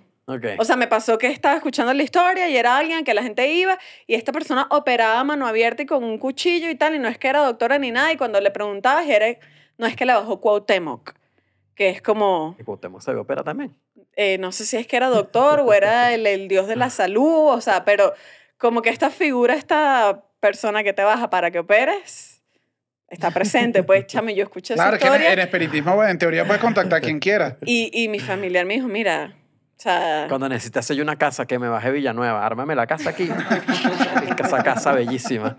La casa Claro. bellísima. No, pero al final, al final yo quiero ser, a estar en esas cortes porque quiere decir que tu trabajo en vida fue cool. pues, si no, o sea, o sea, La corte de la comedia. porque todo, que José Gregorio, ahí- José Gregorio Hernández, José- Racetti, Vargas, son las, las Las escuelas, figuras. las escuelas sí, de... está José Gregorio, pero leí, leí en un foro por ahí, así que chismoseando, que dicen, no, papá, es que ya José Gregorio está muy arriba.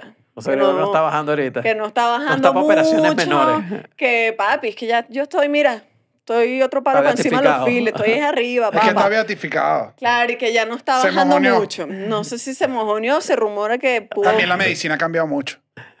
quizás es eso, No sé, quizás... no sé. Coño, papá, ya no... En la época del bicho que la radiografía, mira, yo no te, sé- no, no te sé operar la máquina de las radiografías, así que... Aquí no puedo. Ay, claro. Chamo, y yo escuché esa historia y dije de espanto y brinco, ¿vale? Porque me lo dijo una persona de que yo creo plenamente. Yo, yo, chamito, una amiga de mi mamá. Ajá. Esto voy otra vez con cuentos de, de espiritismo. místicos. Estamos místicos.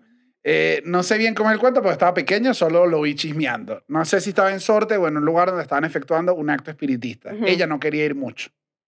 Se terminó yendo, terminó yendo, como que bueno, voy ahí y ella, como para ponerles un ejemplo, como una señora cifrina caraqueña que toma full Nespresso. ¿Sabes? Que toma estos, estos cafés que se hacen en máquina Ajá. espumoso. Toma café espumoso la señora. Que fue al... Toman café con leche en batidora. Claro, en licuadora. eh, hace unos muy buenos cafés esta señora. Pero Y hace esta- una buena polvorosa de pollo. le quedan divinas, porque es que es una señora, una señora emperifollada, pero que ahí, ¿sabes? Cuando la señora emperifollada se, se visten para ir para el mercado. Sí, que se pone una gorrita y una bandana. Ajá, Y que, se va blue jean. Ajá, y que señora Que se ve, para el mercado del cementerio. señora se ve cifrina igual, no, no tiene que ver con nada. Se sienta y ella dice, están como sentados viendo, full le estaban preguntando, varios fueron a, a consultarse, ella que estaba un poquito más atrás. Viene el acto, ella dice, honestamente también pasa, y creo que esto lo he oído de mucha gente que dice, cuando tú vas a ese tipo de eventos, es de noche, hay unas antorchas, hay alcohol, o sea... Sí, te absorbe el ambiente. O sea, el ambiente te está generando algo, pues no es solo, digo... No, porque eso, o sea, tengo entendido que si nos vamos a la parte más racional de todo, yo sé que me van a odiar, el, entras en una especie de trance. Entras en una especie de trance que eso pasa en todos los eventos religiosos. O sea, también pasa creo que en los eventos evangélicos, en todo eso. Que es Cuando te cuando- tocan con la cuando fe, que uno dice, estás mintiendo y que es no. porque ya estás metido en un trance de la locura y eso pasa como le puede pasar, bueno, bailando un- una changatuki hardcore a las 3 de la mañana, pues. Sí, sí, sí, yo, como... te, yo te he visto a ti en trance. trance también. Ajá, Te yo he te he visto. ajá, yo te he visto en un trance electrónico. Ajá, es eso. Caes como en un evento, ella dice como que todo igual bien solemne, no puedes estar, o sea, un evento, se echa sus cuestiones y que la señora que es materia en ese momento, materia para los que no sepan es que eres más propenso a que los espíritus entren en tu cuerpo. Para ello tienes que creer, es decir, Chuchito es todo lo contrario a materia. Sí, no ser materia. ¿Sabes? Chucho es como, coño, un espíritu lo ve y dice, no, vale, yo no quiero entrar para esa vaina y no me quieren. Pero, eh, Me que- bajó Steve Jobs. Bueno, Steve Jobs. Voy a hacer un mamahuevo con todo el mundo. Steve Jobs te puede No bajar. puede ser una corte tecnológica. La corte tecnológica, sí. Coño. Está, está Edison, está Tesla. Tesla. está- Claro. está Te Steve traes, te traes a lo bueno. Está Zuckerberg. Está la amiga de mi mamá. Que me arregla la sentada, computadora. Steve Jobs se me trancó la máquina. Claro. Reiníciala. Todo ese acto, todo ese acto para que el bicho te diga, espérenla y Papá, tú el router. Y ella me dice que está así y la señora que viene al evento, esta era la historia. Ella agarra y se lanza, dice como media botella de ron sin que siquiera hiciera... Se lanza así la botella, que la posición corporal cambia y que cuando voltea está hablando como... eh, como una negra africana, pues como unas cadencias, como con, una, con un tono como... Sí. Sí, que eso tiene, un, eso tiene un, un- una, una glosolalia con intercalación de la partícula lo. No, chamo, No, pero... bueno, tú me vas a perdonar, pana, pero esto tampoco hay que ser tan inentendible en el cuartico. Quieren decir que hablan, por ejemplo, acá hay un ejemplo escrito que es como lo lo quiero lo, lo lo dísilo, lo lo llamo lo lo coso lo. O sea, que como que le agregan lo lo lo, lo. O sea, que, que es como cuando, cuando yo que, bajan... tú, yo que tú sabes. Lenguaje inclusivo. Lenguaje inclusivo, yo. Que eso pasa con la corte negra. Ajá, entonces le había bajado alguien de figura negra que ella agarra y entonces se viene para adelante como a dar la Claro que esa señora encopetada no hablaba así. No, no, no, no, no, no, la señora encopetada está de publi, o sea, está... Ah, ok, ok, ok. Que ella igual ve unos cambios fuertes, o sea, que ella decía, si esto era teatro, wow, ¿sabes? Esto era una obra... Una actriz. No, no, no, esto tipa es Meryl Streep, que lanza guamazo y tal, y empieza a hablar, y que ella igual está tranquilita como atrás, uno le hace una pregunta y que la tipa manda a callar y dice, shh, hay alguien aquí que no cree. que ella dijo, soy yo porque Ay, soy... cuando Pero me cago la yo también. Coño, hermano, pero estoy aquí bien. Claro, y ella dije, pero ¿cómo no creí? Es como María Corina sentadita. Tampoco, también probablemente era fácil de identificar. Claro, ajá. Pero bueno, no estamos poniendo lo racional. Le dice, hay alguien acá que no cree lo que yo estoy haciendo, pero yo les voy a decir la verdad. Se lanza otra vez como guamazo. Ella que está acá es la más arrecha de todos ustedes. Y se para así y le dice como dos palabras. Y entre eso recuerda que esta, esta es la premonición que logra pegar, por eso el cuento se vuelve más. Le dice, tú estás ahí ahorita, pero en poco tiempo tú vas a firmar autógrafo. Que es una predicción tan arriesgada Ajá. que ella dijo, ah, le dijo eso, se echó un guamazo y la vomitó. Que le dejó caer como un yo líquido. me muero. Mira, tú me vas a Yo perdonar. creo que en ese ambiente No, no te mueres. de No, no, no, mira, no hay nada que yo odie más. Hay una amiga en la cual yo tuve que practicar el poder del perdón porque un día ya rascada me vomitó encima y yo hice así, o sea, se me paró el dedo mío y hizo así. Y me vomitó todo el lateral y yo hice así. Ah, Cristo, enséñame la piedad, enséñame la compasión, porque yo la voy a dejar matar a coña. O sea, vomi- vómito no, papá. Pero yo no creo que tú vas a matar coñazo a alguien que tiene un Sí, espíritu yo dentro que se que en media momento botella ron. No, pero no me vas a vomitar, me mue- yo me muero, yo Bueno, me muero. En, Ella la, en, cerró, las dic- decla- en las ella cerró diciendo y la señora la forrunner está atravesada. Por favor, me la mueven. que la amiga de mi mamá hizo así, no sintió, no había vómito. O sea, como que no terminó vomitada. Ah, Eh, para ok. para Ok. ella lo recuerda como lo más paranormal que, que sintió en el acto. Ah, El ok. vómito fantasma. Bueno, Regresa, ella dijo, bueno, esa tipa dijo, ah, siguió sin creer. Pasó año y medio, ella es doctora en educación y sacó un libro de cómo hacer eh, tesis, metodología, y todos los estudiantes le pedían en la universidad que por favor le firmara el libro. Y ella un día tenía un montón de estudiantes Firmando los y libros. cuando se dio cuenta estaba firmando autógrafo del libro y quedó, fue loca, loca, así, que llegó y dijo, ¿tú te acuerdas lo que yo les conté? Esa tipa me dijo que yo firmé autógrafo, estoy firmando autógrafo. Dime tú cómo es mentira ahora. Díganme ustedes, pues tú, chamo, con tu glolalia. No, no, no, yo estoy neutral, yo estoy neutral. Yo estoy comentando. El, pero bueno, esa es la corte médica, muchachos. Esa es... ¿qué, aquí- qué más cortes hay? Porque es la también está la pareció- corte malandra. Sí, pero esa, esa la, el, esta me pareció súper interesante, que es la corte libertadora.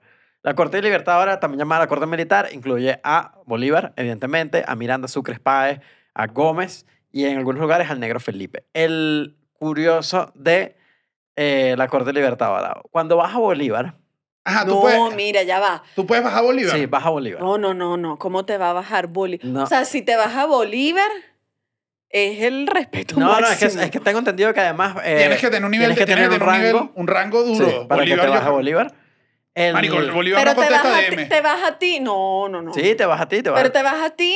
O sea, tipo yo. No, no, no, no. No, yo es ahorita como que... soy. No, yo soy la, alcalde del muni- la alcaldesa del municipio Sucre. ¿Me vas a Bolívar? No, yo O soy- le vas a alguien y yo le voy a preguntar de para Es Bolívar eso, una pregunta. Es eso. Claro, ¿Cómo yo nunca, hago pa- nunca te vas a ti. Tú no eres más, o sea, Tienes que ser salvo, materia, salvo tienes que, que- tú seas como materia natural, Claro. nadie le baja porque no tienes Pero la pre- exactamente Pero, lo pero que tú, dijiste. puedes, tú puedes controlar quién te baja. Eh, ajá. Eso es un punto. O es que tú dices, bueno, Según vengo a ver entendí, quién viene. Hay gente que controla quién le baja, pero también puede pasar de que puede haber una posesión no controlada. O sea, te puede bajar alguien que no querías que te bajara, pero te bajó. ¿Cómo puede haber competencia? Como que hay varios espíritus. Ay, Dios mío, ¿qué cuál? Que quieren Que hablar hay tres, contigo. que Ay, los tres soy quieren. popular. Estás cotizado y los tienes a los tres ahí compitiendo hasta que llega el que gana y, te, y, y bajo fue el, el uno, dos o tres. Eh, entonces con Bolívar, los políticos supuestamente van a consultarse con Bolívar. Bueno, tiene todo el evidentemente. Yo, sentido. coño, ¿cuántos países no tiene? O sea, si, me, si del más allá quiero entrevistarme con alguien, es él. Efectivamente. En y por Francia, eso, en Francia te baja Napoleón. me imagino, el, Claro, ¿no? o María Antonieta. y entonces lo que es curioso que es que hay una imagen que yo siempre había visto en Sorte que habían banderas de Venezuela y las tienen abiertas. Y es porque a Bolívar le gusta que hayan banderas de Venezuela, a Bolívar le gusta que canten el himno, que estén en posición firme, que mm, usualmente llega tosiendo porque murió de tuberculosis. Ah. Entonces Bolívar llega tosiendo usualmente. No le gustan los niños a Bolívar, entonces piden que lo saquen. Sí, no sé qué tiene Bolívar con los niños, no le gustan, no le caen bien los niños. Y Es como una boda. Es que el- Bolívar es la boda ladilla. No puede traer los niños. Y uno, y que coño, hermano, no tengo quien, quien deja al niño. Bolívar y Voy pa' Bolívar- sorte, papá. Y Bolívar no te toma ni ron ni aguardiente. Bolívar pide champaña y brandy. Ya tú me estás diciendo que en sorte, si están haciendo, si van a, ese día van a convocar o van a, no sé cuál es el término, déjenlo aquí abajo, van a hacer que baje Bolívar. Hay una botellita de champaña Hay una por ahí. botellita de champaña para que si llega Bolívar hay que beber champaña. Bolívar sí está mojoneado. Coño, bueno, pero es que también que- se lo que- merece. Que tiene que ver mucho lo con lo que estamos hablando, que igual hay versiones alternas. Que cuando, cuando te vas Estefanía pide toddy. A la botella. El espíritu, el espíritu de Estefanía pide pura bebida chocolatadita. Todo chicha. y que hay versiones con esto mismo de que hablamos de que como hay un hay, manera- hay, hay- como, como quieren a- apropiarse de fuera de la cultura blanca y, fue, y que más en la cultura negra indígena, por eso hay versiones alternas de que Bolívar era hijo de una mezcla con indígenas, de que, o sea, hay historias alternas del origen de Bolívar, de que no era de Caracas, de que era de otro lado, porque justamente tiene que ver con esto que hablamos al principio. Claro, porque Bolívar iría en contra un poquito de... De esto, de eh, esta- Bolívar es la representación de la Venezuela blanca Ajá. independentista pero que sigue ganó. siendo muy blanco en general. Eh, entonces, por eso hay otras versiones de, de, de Bolívar que creo, sospecho, aquí estoy aseveranza, haciendo aseveraciones, creo que entonces por ahí viene un poquito estas figuras diferentes de Bolívar que usaba eh, el gobierno. Eh, viene más de este universo, viene más de este universo donde Bolívar no es 100% blanco. Claro. Em, entonces, ¿a Bolívar qué le pide? Bueno, esto me dejó loco. Eh, le pides de vidas relaciones, le pides relaciones.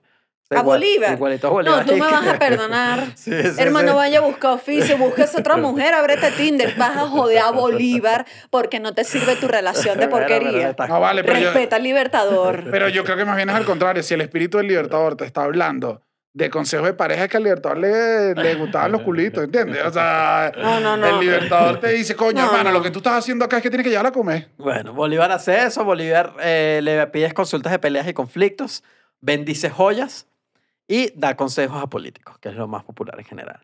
El, ok, esa es la Corte Libertadora. Claro, Bolívar quedó como un asesor. Un eh, asesor, tiene un asesor político. Si un asesor además un poco burgués. Bueno, sí. bueno, Te pues. bendigo las joyitas, papá. Este es el camino. Tenemos la corte africana, aquí es donde se mezcla con la santería. Eh, entonces aquí entra Changó, Yemayá, Ochun, aquí entra como este lado. Entonces por eso es que se mezcla todo el mundo, en verdad, en el espiritismo. Claro, y esto es lo que, Mariano eh, y Cero. esto es lo que, ajá, y esto es lo que pasa cuando la gente te dice como que, ay, eso es santería, eso es todo. No, No. como que cada uno, Cada uno tiene su lado. tiene su propia cosa y se unen en el, como en el ritual espiritista. Como que la parte espiritista de esas religiones son las que se unen. Exacto. Tenemos a la corte celestial, que es la que incluye los santos católicos. Eh, aquí es donde están ya los santos populares de Venezuela, que lo puede usar mi abuela, como lo puede usar un María Lucero también. Que si San Judas Tadeo. Sí, o sea, aquí se usan a las mismas figuras de siempre. Eh, este me dejó loco, la corte vikinga. Bajan vikingos en sorte. No, papi, pero qué desgracia que el tipo dice que esto no es Estocolmo. No puede ser. Pero qué calor es este en esta vaina. Le bajó toro, pero bueno. eh, No. Y bueno, hay miles de cortes en general y está la famosa corte malandro, que es una de las más modernas. Eh, aquí estos sí son malandros de Venezuela, e incluye Ismael, El Isabelita, Ismaelito. Tomasito, Johnny. eh, y por eso yo creo, aquí también estoy asegurando, si alguien sabe de esto, sería bien interesante de si entran nuevos. Yo asumiría que sí, porque de lo que estamos hablando, como las cortes cambian todo el tiempo y todo el tiempo es Esto no está fijo, está entrando gente y saliendo O gente. sea, lo que creo es que tienes que darle unos años Sí. para que alguien lo empiece a usar y a partir de ahí empiece a hacer como milagros o cosas y se empieza a poner popular. En la, en la corte malandra, ¿tú qué le pides? O sea, le pides, si eres un Le pides malandro, protección. le pides pides protección, protección, para sí, robar. sí. Claro, no, yo- es que no le pides para robar, le pides Te pide protección. protección a tu vida. claro, pero tiene una connotación de que tú eres un malandro. Creo que sí. Sí. O, tiene una connotación de que no, yo no soy malandro, pero quiero que me cuide él. No, yo creo que tienes malandro porque si no creo que le vas a pedir protección a alguien más light. Sí, ¿no? Como que te está yendo, te está yendo con unos. Sí, sí, Te está yendo con unos espíritus malandros. Sí. O sea, creo que tiene toda la lógica que pida, le pide protección quien se arriesga. Si no le pides protección a, a otro, pues. Que igual yo leí por ahí que, que si tú llegas como a un lugar donde pueden estar varios espíritus, no se diga ese sorte, o no sé si llegas a otro lugar, bueno, las personas que son más materias pueden detectar como la iluminación de cada uno, pues. Y la corte malandra no es como que está así, como que tú digas, No vibra así altísimo. como que está súper iluminada, vibrando alto, no, no está mucho. Claro. Pero volvemos al cuento de, de antes. Era que, bueno, esta la vimos malandra, pero obviamente eh, estoy seguro que en algún momento histórico alguno de estos malandros representó algo para la gente. O sea, tú me estás hablando de un malandro Salvador, por ejemplo. Claro, es que aquí no va a estar un carterista.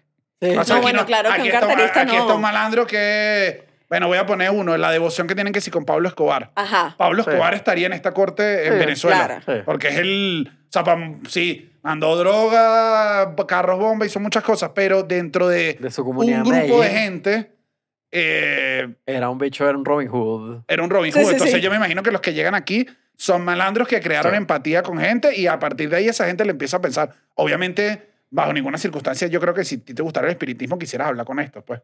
Bueno, claro. O sea, O sea, creo yo. no, y esto- además siento que lo que lo habl- hablábamos antes, si eres un malandro, los, hay malandros en Venezuela que han trascendido. Sí, claro. O sea, no, no por sus buenas acciones, obviamente, pero han trascendido un nombre que la gente sabe, claro, Claro. este malandro Probablemente esos conocido terminan en la corte. terminan en la corte, Probablemente. ¿no? Sí. Entonces, bueno, Y no son hay las- una corte de la comedia. No hay una corte de la comedia. Que si está Zapata. No. Claro. Claro. No hay No hay, nadie, mano, no hay no, no. nadie a quien rezarle ahorita. No, y los que están están vivos. Le bajó Aquiles Nazoa. claro. Claro, cuando te ayuda con chistes, te ayuda con la rutina. Eh, está bueno para ir a consultar. Claro. Coño, ¿Tú crees que este chiste la gente se ría? cuando se nos va y coño, no, ahorita me bajó Led Varela. Entonces, bueno, en Todo general, ácido ahí. el, el marieloncismo es eso, es como que vas y te, obviamente, bueno, falta todo el tema, no, hay miles de detalles de esto.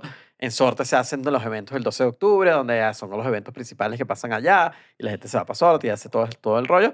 Pero bueno, este es más o menos el rollo, es como comunicarse con muertos para conseguir cosas. Eh, Pero igual hay que decir que esto, mm, ah, o sea, te, eh, te comunicas con muertos para obtener respuestas o cosas o favores o, o cosas. Igual todo esto tiene una vibra escondida. sí, Porque nadie en público no te ves, al menos en Venezuela, no te ves cool diciendo que, que eres No. espiritista. O sea, en unas reuniones de familia no te van a ver Sí. bien, salvo que tu familia Bueno, lo practique. En, claro. en general, todas estas religiones, eh, sabes que no es como la, la, la columna vertebral que católica. sostiene a América, que es la católica, no se Pero ven tiene, muy tiene bien. que ver lo mismo que O sea, decimos. digo, no es como- mi opinión, pero es como que... Es que, es que es lo mismo que, que venimos diciendo de todo, es como es eso. Esto es una tabú, mezcla, esto es una mezcla no de, de historia indígena negra. eh, es una mezcla de clasismo, fuera, una mezcla de además está racismo. fuera del, del- de la iglesia católica, obviamente el catolicismo va a decir, eso no, no, no. O sea, entonces parte de, ya yéndonos a la, a la premisa del episodio que era por qué Latinoamérica es tan mágica. Es mágica porque ha tenido que esconder sus creencias. Entonces nunca las ha dejado explorar y siempre la hemos visto como... O sea, Sí. siempre, Más- la que- iglesia que- católica nos las ha hecho esconder o tener Más que... que creo que es mágica porque por, lo- por la escondida, creo que simplemente por los orígenes. O sea, creo que el Exacto. catolicismo es, el, es, es la imposición que se le hizo a grupos indígenas que ya vivían aquí, luego a eh, negros traídos de África que ya venían con la otra.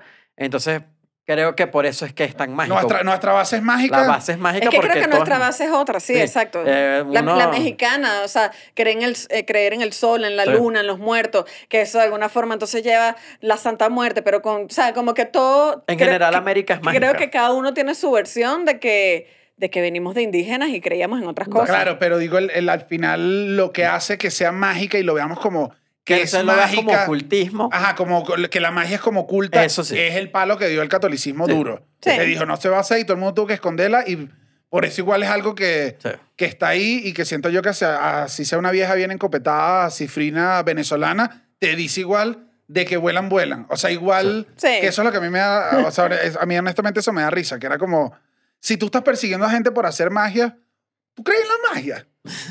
¿Sabes? Es Claro. como, Claro. si tú estás persiguiendo, o sea, si tú no quieres que la gente haga algo con unos cocos, que tú dices que no crees en los cocos porque hay un solo Dios, Entonces, tú no ¿por estás creyendo en lo... Deja que jueguen con coco. O sea, si, Sí. si efectivamente para ti no tiene valor, pero entonces la gente cree en la magia, que eso es lo que... Por eso digo que, que creo que es ese... Es ese puntico donde la gente dice, bueno, pero sí existe, pero de que vuelan, vuelan, de que, bueno, yo no me meto con no sé quién, o de que se terminan leyendo las cartas, es porque está en la base y siempre nos las ha hecho como... Siempre la tenemos y creo que todos la tenemos y nada. Por eso creo que el ateísmo no es tan cool en América. Claro, porque que no creer, no creer en América Es es, lo más, es lo más aburrido del mundo. Y que mira, que creyeron los, los indígenas, creyeron los negros, hasta los mismos católicos ya creen ahí, lo, con- lo combatieron, pero igual se echaban su- sus caracoles de vez en cuando. Entonces es imposible. ¿Tú, De crees que en vuela, la, vuelan. ¿Tú crees en la magia?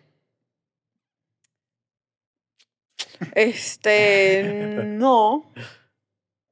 Pero, coño, si este familiar me cuenta eso, yo digo, bueno, mi hermano mosca. O sea, soy respetuosa, no estoy metida en nada, no me voy a ir a leer unos caracoles, no me voy a leer las cartas, no me voy a leer nada, pero bueno, cada quien con lo suyo. Yo no creo. Que es cada quien con lo suyo. Hermano, Vamos que- tema, mi dame una opinión. No. ¿Existe o no existe? No, pero es La que no gente es- habla con muertos. No es que no me. Bueno, no, no sé decirte con certeza si lo hacen o no. O sea, porque yo veo eso y digo, bueno, yo no creo, pero entonces, ¿cómo es que esta señora está operando esto y se le bajó una voz y se le metió y ahora tiene no sé quién? O sea, es difícil para mí también saber qué hay detrás de eso. Yo. O sea, está mintiendo. Esa señora está mintiendo. No, no sé. Si tú vas a sorte, la señora que vio, eh, la, la amiga que se puso así, eso es mentira. No, vale, yo voy a suerte, tengo cinco minutos y ya creo en todo. Por e- yo por cinco, eso, yo creo que minutos, pasa eso. cinco Entonces, minutos yo de voy- suerte, digo, ¿quién viene? ¿Quién viene? Yo digo, ¿Quién viene ahorita? Señor, me voy, adiós, y corro. Disculpa, pregunta por Anthony Bourdain. Yo no creo, honestamente no creo. Eh, como lo mismo cuando he hablado de los ¿Cómo no fantasmas, cree? hasta que no lo veas. Sí, detrás de la oreja, mira, Ah, mira, me salió. tienes el link de. PrevPN, hermano. Lo ¿Cómo tenía que no, montado, lo ¿cómo tenía que no quieres la montado. Me magia? bajó ExpressVPN. El ExpressVPN es un servicio de VPN que permite poner su conexión eh, como están en otro país. Y, por ejemplo, quieren ver una película que no está disponible en su país, está disponible en España, en Reino Unido, en otros lados, cambian el país con ExpressVPN. Si quieres que te baje la corte vikinga, la- pero estás en Venezuela. Pones ExpressVPN. De hecho, yo lo uso y lo uso exactamente para eso, para tener un catálogo de películas un poquito más grande con las plataformas que uso. Eh, y si usan el, el link que me salió detrás de la oreja y me bajó, o me bajó, no sé, eh, eh, y compran el servicio por un, un año, reciben tres meses cortesía del cuartico. Ajá, ¿crees o no? Yo no creo. Eh, lo mismo que he hablado de los, de, los, de los fantasmas, de todo esto, hasta que no lo vea, no creo. Pero, Eh, ajá, pero hasta que no veas qué. hasta que no vea algo sobrenatural. Pero, o sea, tú dices que tenemos que ir para sorte y ve. Yo quisiera quieres- tú ir a, quieres ver yo con quiero tus ir a ojos. sorte y quiero verlo. ¿Irías? Sí, sí, iría. Ajá, y si tú ves a alguien que le bajó a alguien, ¿no? O que sea, le- quisiera ver que muchas le bajó cosas. Huecaipur y le ves una cosa extraña que tú dices, esto está raro. Bueno, quiero verlo. ¿Crees? Claro, tienes que verlo. Quiero ¿Crees verlo. o no crees? Quiero verlo, quiero verlo para saber qué creo o qué no creo. O sea, pero quiero verlo. O tú dices, se está actuando. Bueno, tienes que verlo. Tengo pues. que verlo. Tengo que ver para ver el nivel de todo. O sea, tengo que ver para el nivel si la voz es de verdad la voz, si, si quiero ver las contorsiones, quiero ver las operaciones. O sea, sí quisiera verlo. Mira, papá, yo estoy aquí tranquila. Yo, yo me pasa que tengo, de- de- hay como dos, dos luchas, hay como dos Daniel, o sea, diría unos Daniel y otros Enrique. ¿Qué te parece esa? ¿Qué te pareció esa? ¿No te gustó? Anótala ahí, rey. Pero, ajá, tengo uno que obviamente el pensamiento mágico es divertido. Sí, eh. eso sí me pasa. Que yo eh, siento que a veces yo me pierdo de, me pierdo de cosas en la vida por no creer en la magia. O sea, y sobre todo por vivir en América. Es como que América es mágica. Y siento que me pierdo de cosas por, por, por, ¿Y por qué no ser chamo? ¿Tú eres mágico. sueco acaso? ah? Sí, sí, sí. o sea, ajá. Pero hay otra que sí que no. No he visto nunca nada, honestamente no me ha pasado nada. Eh, no tengo como pruebas paranormales, pero el otro lado hay que esta parte es más divertida. Entonces yo diría que igual me gustaría ver algo, pero eh, de este, o sea, yo iría a sorte. Yo iría demasiado a Ajá, sorte. y si ves, ¿crees? Tengo que ver lo que veo, Es mami. que- Es que- exactamente eso. ¿no? Pero tú sabes que vas a ver ahí. No, pero primero. Pero tienes que ver la verlo. calidad porque de repente, ah, de repente pasa eso, full estás con humo, estás con cosas y te dejas llevar, coño, yo te he visto a ti actuar, yo sé quién actúa bien y de repente estoy ahí así. Eso es mentira. ¿sabes? O sea, tengo que verlo porque Te van a efectivamente señalar. No tengo que... no- Alguien aquí no cree. No, bueno, no. pero es que es obvio. Daniel y yo vamos para suerte y que obvio que nos van a señalar. que es este chamo, ese chamo, o sea, los chamos ya lo saben. Pero yo en general, eh, más allá de todo, me quedo, eh, esto me va a poner romántico, pero me quedo con todo este tema de la magia, por llamarlo magia, o estos temas más esotéricos, es que es, que es como nuestras raíces, es como de donde venimos y... Y coño, sí, es como nuestro pensamiento. Entonces está eso, como que nosotros vimos mil veces a María Leonza en una autopista y dijimos, ¿qué carajo es esto? Y la gente de María Leonza no puede hablar. Y uno cuando habla hace chistes como todo falta de respeto, todo, todo como mágico, sin nunca saber, porque siempre ligamos en un pasticho a, no, ese es palero, ese no sé qué, y nadie sabe de verdad porque nadie se ha preguntado, a- nadie se ha dedicado a eso. Y siento que, coño, estas religiones exploran una parte de, de la venezolanidad cool, ¿sabes? De la venezolanidad de, de otras deidades, de otros cuentos como el cacique que sí, que luchó, pues, ¿sabes? Más tradicional. Sí, lo, le dieron, hasta al final ganaron los otros, pues, obviamente, pero él luchó ahí, estuvo ahí, que gente lo siga recordando. Ese como, ese parte romántica, más allá de si existe o no existe la magia, creo que, coño, creo que la magia es de nuestra, nuestra tierra, pues. No, está bueno, ahí. Daniel Llanes, chúpate esa mandarina. No, bueno, vacílate, pues. Los quiero mucho.